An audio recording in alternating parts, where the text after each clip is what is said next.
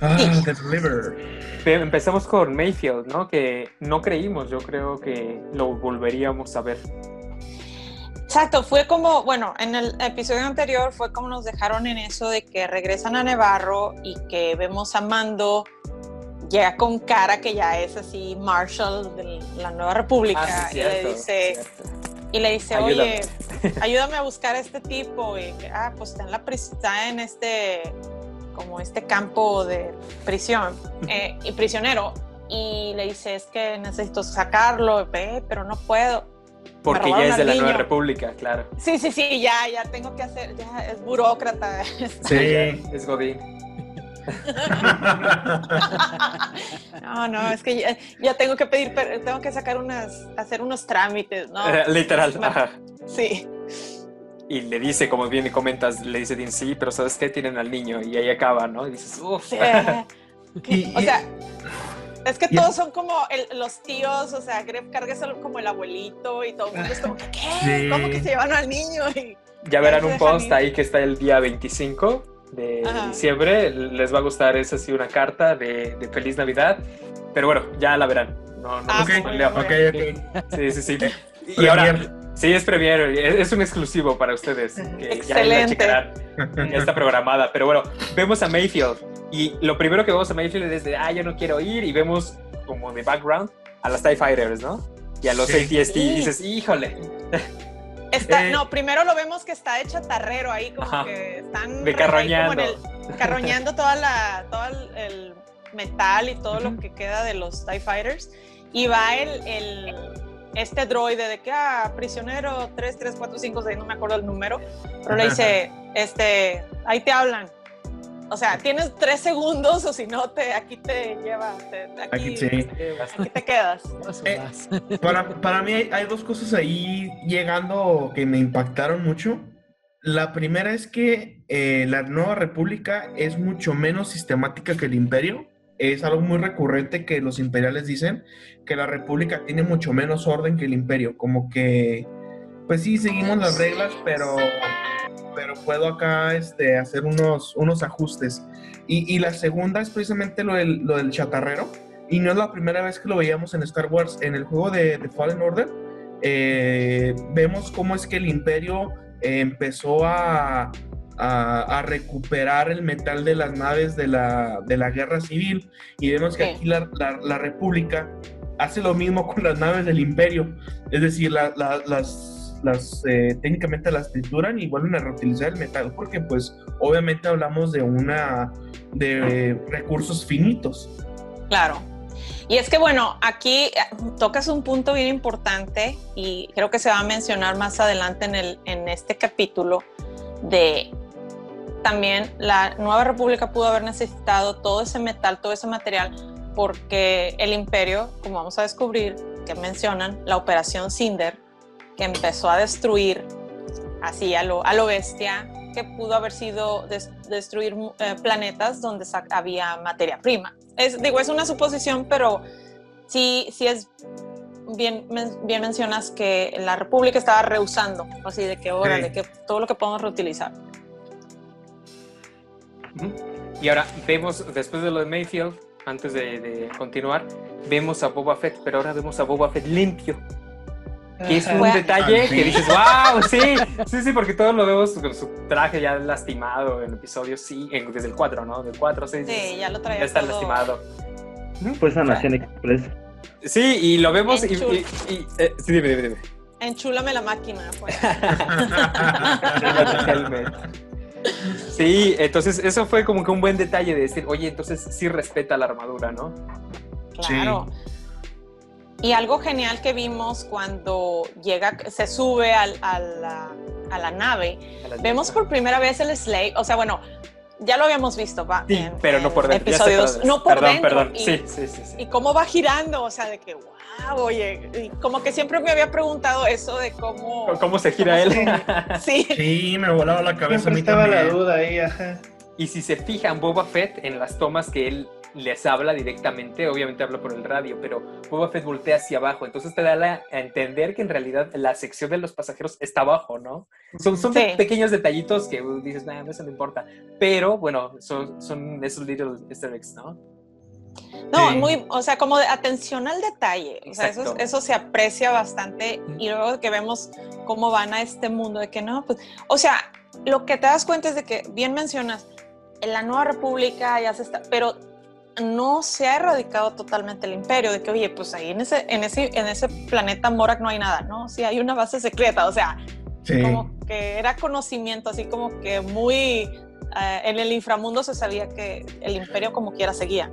Pues lo, lo, que pasa es que hay que recordar que más bien lo que significó la batalla de la, la luna de Endor es realmente un golpe directo a, al dictador, no tanto al sistema político como tal. Es decir, la nueva república lo que hizo fue reducir al imperio a la nueva rebelión, ¿no? O sea, fueron los ahora se hizo la minoría, pero no significa que en las células rebeldes no sean suficientemente fuertes aún. Exacto, y aparte vemos como que están muy enfocados en los mundos, en los core worlds, así todos los mundos que están en el centro de la galaxia, pero lo que es el Outer Rim, o sea, ahí es, o sea, no, no tienen tanta presencia. Por eso, volviendo, perdón, en el Siege, era que el, el oficial del X-Wing estaba como queriendo reclutar a Cara, o sea, a Cara Dune, de que eh, sí necesitamos gente, o sea, porque pues no era como que no tener una, una presencia tan amplia en toda la galaxia. Sí, y, y, es el primer este, contribución importante del personaje Mayfield cuando habla con Mando y le dice, pues mira, yo sé que tú puedes creer que el imperio o la república, pero algo aquí no ha cambiado. Para ellos, son gobernados y no han visto un cambio real. Entonces es cuando empieza también ahí una, una plática como que muy filosófica, ¿no? De e inclusive que molesta a Mando o lo hace dudar mucho de decirle, a ver, mismo tú eres el ejemplo. A ver, ¿te puedes quitar o te puedes quitar el casco? ¿O cuál es la regla? ¿No le puedes enseñar el rostro? Porque entonces ya rompiste la regla. Entonces sí como que, uff, o sea, la contribución de él es, a mí me gustó mucho. Exacto, a mí me recordó un poquito ahí en esa escena cuando iban manejando a DJ de The Last Jedi, que cuando les dice, o sea, o sea, como quiera, esa, gente, esa gente rica, o sea, le vende tanto a los malos como a los buenos, o sea, como quiera, o sea, como que te plantea, es negocio, o sea, se plantea de que hay gente que va a sacar provecho y en el caso de Mayfield hay gente que no importa quién esté gobernando, pues ellos van a ser gobernados. Así es. Yo creo que esta parte del episodio en general es, es un toque de realidad, porque inclusive más adelante, cuando asesina al, al, comandante, es un toque de realidad tal como lo estamos especificando, que como dicen, no importa quién gobierne, hay veces que nosotros no notamos un cambio, y esto está pasando precisamente pues a lo largo de toda la galaxia en el universo. Sí. Ahora, igual, perdón, en, en, este, en este punto es este me gustaría añadir, por ejemplo, en, el, en las precuelas, en el episodio 1, hay una escena en donde Padme habla con el canciller y el canciller está, Palpatine está a punto de ser nombrado canciller o está a punto de, y, Padme le dice que pues ella no, no va a regresar a Naboo porque en realidad ya no está viendo un cambio entonces prefiere estar con los suyos. Y pues volvemos a lo mismo. Si en, esas, en esos tiempos estaba sucediendo ese cambio entre este, la, la, república, de esta forma está sucediendo lo mismo con los rebeldes y con el imperio. Y de la misma forma en las nuevas, en las secuelas, está sucediendo lo mismo con la primera orden. En realidad, pues la gente que vive en, los, en sus planetas solamente cambian de gobernante, más, más aún así siguen siendo gobernados. Sí, y, dando ahí un saltito, eh, hay que recordar que guerra, guerra, guerra, para el universo de Star Wars, la única guerra que ha habido es la guerra de los clones, porque literalmente toda la galaxia estuvo involucrada en, la guerra, se, dividió la, la, galaxia. Lo que pasa después con el imperio y la rebelión, pues realmente, si se dan cuenta, son golpes muy certeros al imperio muy, puntuales. E inclusive cuando cae el imperio y se restablece la república, sigue siendo una guerra muy de, punto A a punto B. Es decir, la república ya no está dividida realmente en facciones que quieran controlar la galaxia. Exacto. Y, y ahí vemos cómo e, eso, o sea, es algo que sigue, que sigue latente y aparte, bueno, lo que estaba mencionando a Mayfield es cómo hay algunos pueblos y hay gente que está con el imperio no porque ah, son malos. Hay gente que estaba con el imperio porque a lo mejor eh, en era el orden, o seguían un orden, seguían un... Pero obviamente vemos con Mayfield más adelante cómo eh, como bien dicen, a mí no me, no me llamaba tanto la atención el personaje, o sea, pues que tiene de importante, pero vemos su transformación a lo largo del episodio y vemos que tiene como síndrome de estrés, de estrés postraumático, o sea, porque lo que vivió, o sea, de que les dijeron, mata a todos, o sea, destruyelo, o sea. Eh, hay por ahí dos temas, tocaste dos temas bien importantes. El primero lo toca en la, en la temporada 1 eh, el señor que contacta a Mando, el primero no recuerdo su nombre, no recuerdo cuál es el nombre. El cliente. el cliente. Eh, primero que nada, el actor en su idioma original es alemán, entonces cuando habla es exquisito escucharlo hablar. Sí. Pero él habla de que dice, a ver, dígame usted, Mandaloriano, ¿usted ha visto realmente un cambio? Dice, porque déjeme decirle que el imperio eh, los sistemas a los que llegó a dominar el imperio, o sea, los, los expandía y los llevaba a un nuevo punto. O sea, nosotros trajimos el orden que la república no tenía. Dice, ¿y ha encontrado usted la paz después de la revolución? Entonces sí es como que dices, ok, ya entiendo por qué si hay sistemas que dicen, no, del imperio estaba padre. Sí, y no, y de hecho se puede ver un poco, ya hablando un poco más del capítulo, más adelante cuando están tratando de, de resguardar la carga, se siente, hasta te pones en, en sus, en, en, el piel de, en la piel, perdón, de, de los Stormtroopers, ajá, de que tienen que lograr este, llegar al punto B con la carga. Porque es su trabajo. Sientes esa emoción, ajá, es su trabajo y, y, pues es lo que ellos tienen que hacer y lo que sufren contra todos los rebeldes y contra todo lo que hemos estado nosotros viéndolo desde el lado bueno. Es como lo de de los, de los piratas que dice, dice Mando, son piratas, pero no, un pirata se va a querer robar y estos querían destruir la carga, eran como insurgentes. Entonces, y luego te das cuenta cómo Mando está peleando y se da cuenta, ay, no tengo mi armadura, porque bueno, eso fue muy importante. Eh, ya no me puedo antes, antes de antes de, de, tomar el Juggernaut, el vehículo, dice, no, pues va Mayfield, pero ¿quién va conmigo? Y dice Cara, no, pues yo no puedo, yo estoy fichada como New Republic, y que soy de la Nueva República, y Fennec, no, pues yo también soy.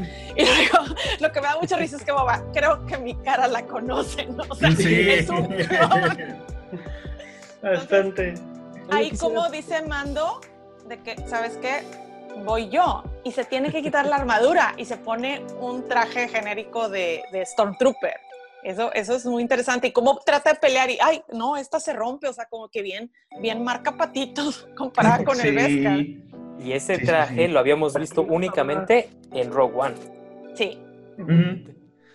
A mí me llamó mucho la atención este, esa batalla que tuvo Dean con este los insurgentes, esos que querían destruir las cargas, porque ahí pues tenía que demostrar que el armaduro no lo hacía él, al contrario sus habilidades y su fortaleza y, pues un punto importante Iron Man? que llama la atención, que fue este el lazo que tiene con, con Grogu, es de que pues no importa, lo voy, a, lo voy a salvar porque a mí me interesa y aún así, aunque no tenga mi armadura, voy a pelear. Y nos demostró unas escenas y una batalla espectacular, ¿eh? la verdad. Sí, no, y luego yo creo que algo nos pasó ahorita que mencionaban de que, oye, para, hay gente que el imperio les da un orden y les da... Nunca me había emocionado antes de ver TIE Fighters, cuando llegan y que les disparan. Y, y, ver a todos los Stormtroopers disparándole para que pudieran llegar con el vehículo. Yo, o sea, nunca antes le había aplaudido al imperio. sí. Eh, ahora, el, el, aquí también hay el contraste de que realmente el imperio pues sí era como que medio maloso, ¿no? Eh, él habla, el loco este actor que a mí me daba mucho miedo por sus dientes y por su sonrisa cínica. Richard Brake. Así ah, es. es que, lo vimos también en Juego de Tronos, entonces ya traía su historial. Eh, sí. Pero adelante, adelante. eh, me, gusta mucho cómo es que él dice así como de que, como que lo reconoce Menfield, porque sabes que él era mi comandante en la operación. Eh, Cuando estaba en el Imperio. Sí, y, esa operación ceniza. la operación ceniza, eh, y esa operación pues la vivimos en Battlefront 2 y, y, pues realmente fue un golpe de traición del imperio a los planetas que eran leales, o sea, fue una masacre pues inclusive injustificada, ¿no? O sea, sí, es que es que Palpatine era si el imperio no sirve para protegerme a mí, y yo caigo, caen todos conmigo. Fíjate, fíjate nada más el plan tan macabro. Entonces, él lo reconoce y dice no, y ves cómo ahí va ando de que no, no, yo voy, o sea, porque lo más importante es, es rescatar a Grogu. Y algo que mencionaron es de que, oye, esta máquina donde fue a checar el, el, la locación de este, las coordenadas de, de, Gideon, de que dicen, oye, pues reconocía cada cualquier cara o qué, porque yo creo que sí, era como de esos, como en, en, internet de que pruébame que no eres un robot, ¿no? O algo así. Ajá, sí. algo así. Sí, sí, precisamente no, no, no, digo, yo creo que lo pueden desarrollar después porque posiblemente nadie había visto la cara del Mandaloriano, ¿no? Y posiblemente registró una nueva entrada y pues técnicamente te meten a la llave de acceso. Así es. Este, pero ese momento que se quita el casco, ahí es donde se desprende él de su última parte de la ideología. Y era lo que platicábamos al inicio. Entonces, pues, el cambio del mandaloriano, literalmente de Dean, a lo que él hace por alguien, ¿no? Exacto. yo quería llegar a este punto porque es muy importante, ya que recordemos la promesa que él hace de, como ya son un creador de dos, él tiene que cuidar al expósito, o en este caso al niño, a Grogu, hasta que lo pueda reunir con alguien de su misma especie. Claro. lo mismo. Eh, él cumple y se mantiene fiel a esta creencia y a esta promesa, porque es algo que él tiene en mente y que él siente.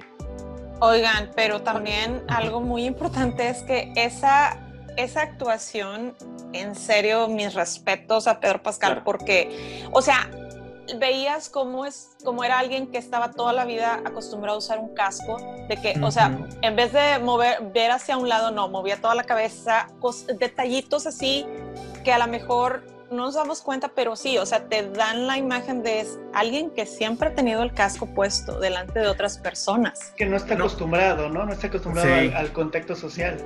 El nerviosismo que tiene al quitarse el casco, porque inclusive se, ve en su cara la angustia de que es muy difícil para él asimilar sin el casco. Exacto. Pero más que nada yo puntualizando, igual vuelvo a puntualizar, así de que lo principal de que para él antes era un trabajo, lo del credo de quitarse el casco, ya fue una unión con Grogu. Exacto. El sacrificio fuerte que tuvo que hacer para quitarse de su credo y todo, todo lo que él ya tenía de esencia para salvar a Grogu, porque era la única manera, no había más. No había, más. Y luego ahí vemos cómo primero Mayfield, no, no, no, yo no quiero entrar, no quiero que me vea, pero ve que el Winter lo, lo le habla el, el comandante, lo acorrala. el otro, y ahí va y lo saca de que, ah, sí, no, es Brown Eyes, no escucha, está sordo, y así, o sea, como que para, pues, que no, no se, no se de, eche de cabeza. Y esa escena es excelente, la tensión que existe de decir qué va a hacer, mejor yo le digo Richard, el, el teniente el teniente. sí, eh, ante ellos dos, ¿no? Porque dice, no, siéntense. Y se ve la expresión que es malvado, ¿no? Y se está riendo de, la catástrofe que, acababa de pasar. Y, el, y este Mayfield dice, sí, pero es que sufrieron mucho. Sí, pero es un sacrificio por el imperio. No se te olvide, casi, casi, ¿no? Sí, no, y que iban a hacer otro, ¿no? Y más grande. Claro, y ese clímax que lo llevan a tal punto, Híjole. a mí me recordó mucho, no sé si lo han visto, a John Wick no sé si han visto esa película. Sí. Entonces, al final, donde dice, pum, le disparan y dice, ¿qué? Espérate. Y, todo lo que trae eso de consecuencia, ¿no? Sí, a mí me recordó también a, las de Tarantino, a Django y a Bastardo sin Gloria. Porque si ves. Sí, o sea, ves. Y no, y, ves el cambio de actitud de Mayfield, que primero le estaba como cuestionando a Mando de que, oye, pero ¿Cuál es el problema? ¿Que te vean la cara o que te quites el casco? Y luego matan a todos los que están en el, en el salón y luego le dice, Pon, no te he visto, así como que yo no, he visto tu cara. Esa parte. Exacto.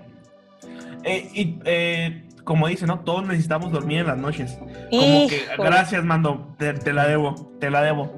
Sí, no, y como el, el, tiro, o sea, cuando decían es que era un sharpshooter, híjole, ¿qué, qué tiro se avienta? O sea, desde, desde arriba, o sea. Para mí el título, para mí el título está mal. Déjenme les digo por qué. ¿Por qué? Para, para mí el título se debe de llamar The Believers. No sé si han visto que todo el que conocen a Grogu, realmente te das cuenta que en la galaxia el uso de la fuerza es, algo que ignoran. Sí. No lo pueden explicar. Y Grogu, a cualquiera que conoció a Grogu, se hace un creyente. Ya se hacen. Que el niño es especial. y, y, pues vemos que todos están movidos para traer al niño de regreso, ¿no? Son como que los creyentes. Sí. Inclusive se nota la, la de muchos cuando le, él solicita ayuda le, se la niegan en parte, pero dice, tienen al niño, vamos a hacerlo y vamos a ayudarle. Sí, no, y al último, bueno, cuando a Mayfield, o sea, de que él dice, bueno, ya ponme las esposas, dice, ah, qué triste que se murió en, en, la explosión. Hubo mucha, ah, siempre, bueno, siempre va a haber algo que discutir, ¿verdad? Pero, ay, pero es que él era imperial. Pero oye, hizo algo bueno, o sea. Y aparte es el universo, claro, y aparte es el universo de Star Wars, o sea, vemos a Anakin, toda la destrucción que hace y por una acción buena, que es salvar a su hijo, se va al cielo de los Jedi, ¿no? Entonces dices, bueno, es Star Wars, no pasa nada. Es Star Wars, claro. Yo opino que fue una, una acción muy buena, que lo dejaran, porque él se redimió hasta cierto punto, ¿no? O sea, en el momento que sintió ese coraje, esa idea de que nada más soy un instrumento y si me muero nadie me va a reconocer, no pasa nada, pues entonces es mejor, te voy a acabar y vamos. Y descargo mi ira, ¿no? Descargo, descargo todo lo que traigo. Exactamente. Sí. Exacto. Ya para cerrar este episodio, porque algo de que lo que no hemos platicado fue las cargas sísmicas. Uh, episodio 2. Sí, claro, no lo habías escuchado desde ese momento, ¿no? Sí. Ah, sí, no, sí es que volvemos, o sea, si se dan cuenta y algo que hemos estado platicando desde el principio es de que cómo incluye cosas de precuelas, cómo incluye cosas de los libros, de los videojuegos, o sea, algo súper genial. Sí. Hasta los videojuegos, yo esa escena de la nave de Boba Fett con la carga sísmica, no, me hizo recordar a tantas muertes que tuve en el videojuego en el Sí, por ejemplo, a ti te recuerda el, juego y a muchos les recuerda, dice, uh, cuando la vi en el cine, ¿no?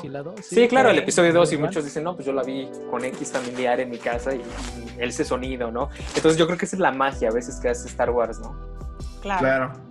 De hecho, eh, perdón, antes de que terminemos. adelante. Eh, hay un, hay un no sé si decir como un documental, pero hay un programa justamente en Disney Plus que mencionan, este que creo que se llama Art Gallery, que mencionan varias cosas ah, de, Mandalorian. Es el detrás de cámaras, ¿no? Exacto, sí, más o menos. Y ahí en uno de esos episodios John Favreau menciona que este justamente es lo que tratan de hacer, tratan de hacer el fanservice adecuado a una trama. Entonces que al final de cuentas ellos también son fans de Star Wars, pero que afortunadamente tienen este, son, son directores y tienen a un papi muy rico, ¿no? Entonces, gracias a eso, logran que, que haya, haya este, este tipo de, series, este tipo de contenidos, sí. Eh, yo quisiera, no sé si me lo permitirían ahí, hablando de Gallery, antes de pasar al episodio 16. ¿Es un patrocinio también de eh, Disney? Adelante. No, no, no. Este, un comentario nada más ahí. No, es broma, adelante. Este, por ahí yo creo que se no se hasta este momento no se ha repetido algo como lo que pasó en episodio 3. Eh, si ven los reacts de gente que vio el episodio, no, no creo que todos lloramos, ¿no? Todos saltamos una lagrimita. Eh, y a mí siempre me, me, surgió la pregunta de por qué The Mandalorian conecta tan bien con la gente, pero la nueva trilogía no conecta. Y en The Gallery, precisamente, hay un, en el segundo episodio que tratan de dirección, eh, la presidenta de, de Lucasfilm, que es la señora Kennedy, ella habla de que los efectos especiales y que los efectos especiales y toda la conversación de lo que para ella es Star Wars se centra en los efectos especiales. Eh, pero Dave Filoni, él se avienta un speech, les recomiendo que lo vean de boca de él, pero él habla de cómo es que lo que realmente nos llena es lo que pasa en Duel of the Fates. Dice, el Duel of the Fates no, no es solamente la batalla de sable, que está bien, e, es, es, mágica, pero dice, realmente el duelo de destinos que estás viendo ahí es si Anakin va o no a caer al lado oscuro, porque el padre de Anakin es Qui-Gon Jinn, porque Qui-Gon Jinn es el único que comprende lo que puede pasar a Anakin, porque le a su madre, porque Obi-Wan lo ve como un hermano, pero inclusive Obi-Wan comenta así como de que no sé por qué siento que vamos a cargar con otra vida eh, inútil, sí. Comparándolo a Jar Jar Binks. Y dice, entonces cuando Qui-Gon Jinn muere, Anakin se queda sin padre, se queda sin madre y eso lo orilla al lado oscuro. Y eso lo retoma hasta el episodio 6, cuando Palpatine no logra entender por qué no quieres todo el poder del mundo, por qué prefieres amar a alguien. Sí. Entonces, el hecho de que todo, todo de Mandalorian, si se dan cuenta, se trata sobre cómo mando y cómo las relaciones específicamente con el niño, con The Child, cómo es que lo van transformando a él. Y es en el momento en el que hacemos clic nosotros. Pues, Exacto. los efectos están ahí, pero todos los personajes se relacionan muy bien. Y muchas veces en la nueva trilogía no se ve no se ve esa conexión, no sientes que los personajes se entrelacen y se hagan crecer. Y siento que The Mandalorian es un gran hit y por eso ha hecho que lo que hace mucho que no pasaba, que los abuelos que vieron el episodio 4, 5 y 6 en el cine, que nosotros que vimos los episodios 1, 2 y 3 en el cine y que las nuevas generaciones por fin estamos juntos y de acuerdo. Exacto. No, y te voy a decir, ahí tienes tú mucha razón. Y es que yo siempre he dicho que si hubiera una regla de dos en Star Wars y George Lucas es el maestro, Dave Filoni es el aprendiz. Así. Siempre. En definitiva. En definitiva. Es, Adelante. Es el que te entiende el lore y, como bien dijiste, o sea, esa escena es determinante en Star Wars. Y sí, o sea, el caso desafortunado de las de la trilogía de las secuelas fue que en un proyecto tú tienes que tener tus objetivos, ¿no? ¿Y cuál es el, cuál es el objetivo de esta trilogía? ¿Cuál es, ¿Qué vas a reflejar? ¿Cuál era la meta? ¿Cuál era la meta? No vas a hacer, ay, bueno, que un cineasta venga y decida algo y luego que otro lo, lo continúe, lo continúe y luego que este lo vuelva a terminar, pero no hubo como una conexión entre las tres películas. Entonces, ahí desafortunadamente fue desafortunado porque puedes tener los efectos especiales. Y muy buenos Puedes tener, exactamente, muy buenos actores. Puedes tener las actuaciones. O sea, en serio, el casting, Adam Driver, o sea, es uno de los mejores actores de esta generación. Tenías a Mark Hamill. A Mark Hamill, exacto. A Harrison Ford, tenías a, Carrie Fisher. O sea, tenías todo aprovechar personajes tan importantes para la saga, como fueron Luke, como fueron Leia, como fueron Han Solo, desaprovecharon personajes míticos de una manera, a mi parecer, espantosa. Es más, o sea, nada más imagínense qué hubiera sido si hubieran dejado la trilogía en manos de Filoni y de John Favreau. Sí.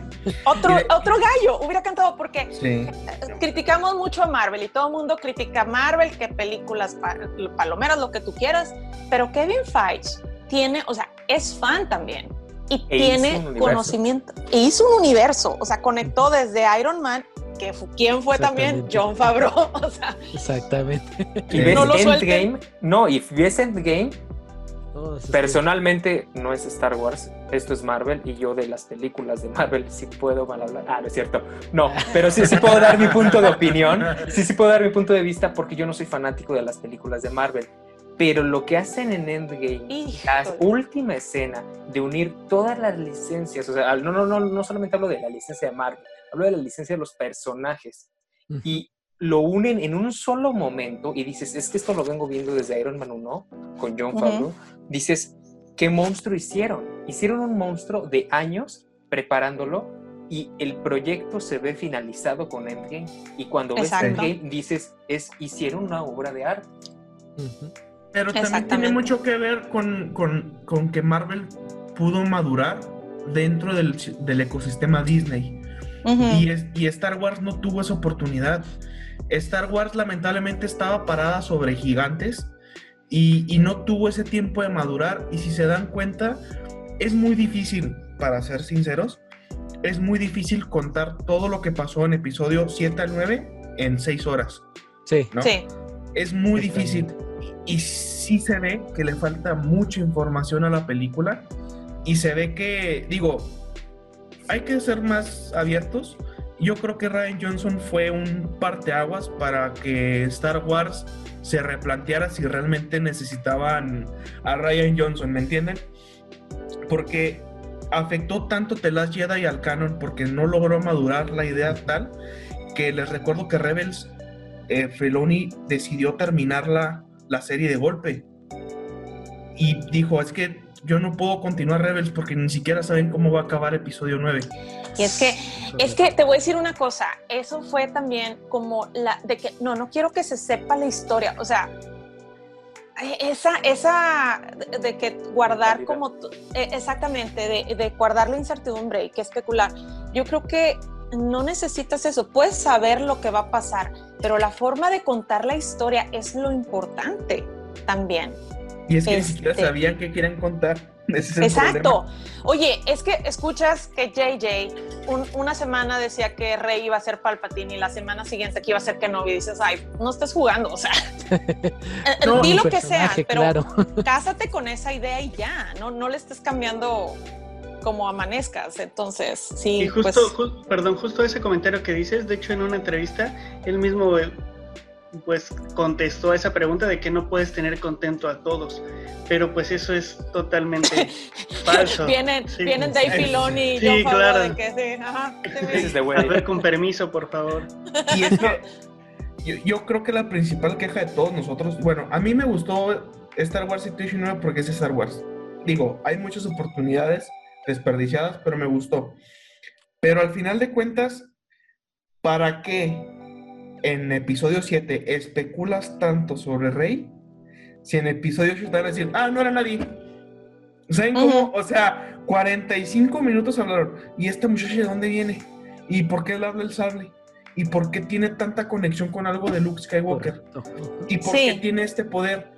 ¿Y, en episodio... ¿Y por qué la abrazó Leia? O sea... el único problema en episodio 8 es... Adelante. No, no es nadie. Y el único problema con J.J. Abrams es de que en cualquier proyecto que él tenga... No sabe terminar. Es que abre muchas cajas de Pandora y dices, ¿ahora qué hago? Y hasta la fecha seguimos sin saber dónde, de dónde sacaron el sable de Luke. Sí. Y lo vamos a dejar así. lo van a dejar así. Ahora, The Last Jedi. Em, yo creo que sí es, es una de las películas que, que marca una separación entre el fanático porque no es mala película. Es el final de Star Wars, pero no lo quisieron dejar ahí. The Last Jedi, con la dirección de Ryan Johnson, lo pudieron haber dejado ahí. Oye, pero es que el look de, desperdicia, lo de la, fuerza. Pero en realidad lo que hacen es cerrar el episodio. No era necesario un episodio 9. No, y aparte, eh, mira, por, mucha, por mucho que le tiran a Ryan, iba siguiendo las líneas que dejó JJ. O sea, ¿quién desapareció a Luke? Fue JJ. ¿Quién hizo que este Kylo Ren, o sea, toda la historia fueron las decisiones que tomaron Kasdan y JJ. Entonces, ahí pues Sí, sí, dale, dale. No, y JJ en la 9 es, me destruiste el casco, no te preocupes, yo le pego lo pega en el casco. Oye, los caballeros de Ren, no, no los mencionaste. Ah, pues aquí están. Oye, pero los vas a matar en dos escenas siguientes. Aquí están los caballeros de Ren. Oye, pero Snoke, ah, es que Snoke era un clon. Pero regresando a un punto intermedio de, todo esto de, de, la división entre el fanático, si ves The Last Jedi y ves el último episodio de Rise of Skywalker, independientemente de los dos mundos que existan, The Last Jedi llega a un punto, llega a un fin y te deja la puerta abierta al niño que usa, que jala la escoba con la fuerza y dices, abre la puerta a decir, puede ser episodio 9 con el niño. No necesitas a, los personajes que acabamos de ver. Ya no importa si es Luke, ya no importa. Simplemente dijeron, la fuerza está en otra parte, ¿no? Ahora, eh, también es cierto que cometí un error muy grave y esta es decisión de la corporación de Lucasfilm, ni siquiera tanto Disney. O sea, no nos hagamos tontos. Lucasfilm es el que se hizo, se metió la pata solo. No es posible que J.J. Abrams y Ryan Johnson no se lleven porque puedes ver episodios 7 y 9 y no necesitas el 8. Exactamente. Porque J.J. Abrams omite todo lo del 8 y todo lo que los personajes aprendieron en el episodio 8. Sí. J.J. Abrams le da reversa para Claro. Y ahí es como, es como si me dijeras, tienes la trilogía de Capitán América, que la hicieron, bueno, las dos últimas entregas la hicieron los hermanos Russo, la primera la hizo otro director, Oye, pero hay una, hay una transición, ah, va viendo un progreso en el, personaje. O sea, y aquí no. Aquí, aquí, dices, ah, ok, sí, regresa con el casco, regresa con el mismo traje. Exacto. sí, y regresan todos a los miedos que tenían. O sea, se supone que ya Kylo Ren ya no quiere ser la sombra de Darth Vader. Y es lo que Ryan Johnson. Es lo que más aportó Ryan Johnson. Ryan Johnson le dio una personalidad a Kylo Ren y se la definió y J.J. Abrams le dio una reversa total a esa definición y lo volvió a encerrar. A Poe a Finn también, o sea, a Finn lo hizo otra vez el sidekick que nomás le estaba gritando a Rey y a Poe eso fue imperdonable de que, o sea, Oscar Isaac siempre ha sido de que salirse del típico estereotipo del latino que vende drogas, que es traficante, que lo hacen un Spice Runner, ching, o sea. Pero bueno, ni a quiero tocar esos temas, porque estamos hablando de algo bonito. Sí, ahora, ya para finalizar lo que comentabas hace un momento con The Gallery, con este Dave Filoni que lo empieza a explicar es en el último episodio de Gallery y la manera en la que lo expresa de verdad es totalmente recomendable que vean ese episodio porque creo si no mal recuerdo con ese comentario que explica de, la amenaza fantasma de 1999 con Duelo Fates la música John Williams el trasfondo que le intentó meter este George Lucas eh, es muy bueno. De verdad si pueden véanlo. Sí. Es, es excelente. Ahora, en definitiva. Vamos con el último episodio de The Rescue, ¿no? Hay que hacer un pequeño paréntesis, porque aquí, con tantito que nos salgamos de la línea, nos vamos a ir hasta el final.